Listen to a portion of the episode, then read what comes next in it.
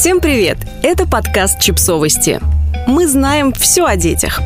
Бери, мы почти не пользовались. Какие вещи для новорожденных не должны быть БУ?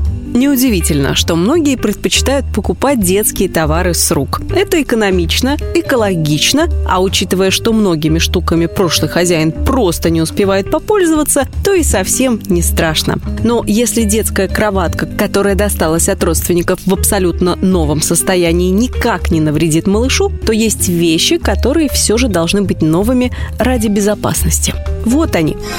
Детское автомобильное кресло. Вы никогда не узнаете, было ли подержанное кресло в автоаварии. Даже если оно выглядит неповрежденным, есть вероятность, что удар мог вызвать нагрузку на части кресла, а в дальнейшем это может отразиться на способности защитить вашего ребенка. Также у автокресла, как и у любого товара, есть сроки годности, после которых использовать его уже небезопасно. Детали со временем и из-за смены температурных циклов теряют прочность, эластичность и перестают в полной мере выполнять свои функции. Да, даже если оно выглядит как новое. Молокоотсос. Через грудное молоко передается достаточно большое количество заболеваний, а поддержанный молокоотсос неизвестно кем и как использовался. В США, например, обычный молокоотсос официально является предметом для одного пользователя, то есть должен быть использован только одной женщиной, а затем утилизирован. Пустышки Разные производители указывают свои сроки годности для пустышек, но в среднем менять их нужно каждые 3-4 недели. Что?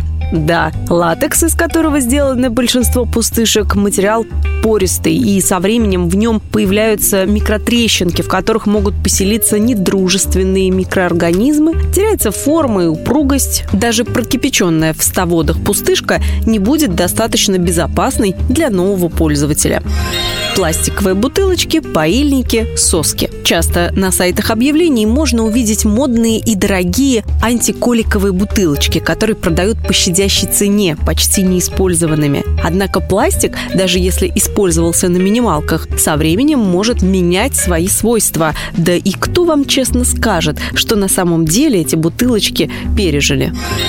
Полые игрушки для купания. Если в игрушку может залиться вода, значит со временем в ней поселится плесень. Отмыть такие вещи практически невозможно, только утилизировать.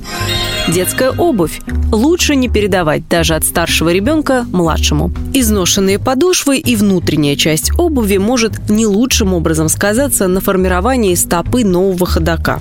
Также теплая и влажная среда является идеальным местом для процветания грибков и бактерий.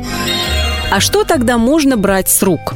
Коляски и кроватки можно брать, если визуально они не выглядят хлипкими и изрядно поезженными. В колясках это легко оценить по степени стертости колес и обивки, а в кроватках прутья и ножки не должны шататься, выпадать и быть погрызанными. Еще лучше, если у продавца остались чеки, где видно, в каком году и комплекте вещь была приобретена, чтобы оценить степень ее износа. Детские стульчики для кормления в идеале брать у людей, которым доверяешь. Не забудьте проверить наличие пятиточечных ремней безопасности и устойчивость крепления столика. Радионяни часто передаются из рук в руки в идеальном состоянии. Обратите внимание на то, чтобы батарейки в гаджете были закрыты на винт.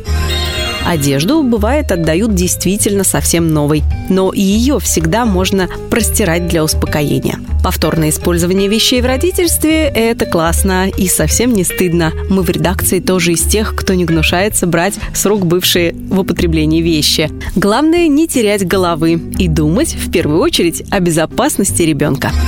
Подписывайтесь на подкаст, ставьте лайки и оставляйте комментарии. Ссылки на источники в описании к подкасту. До встречи!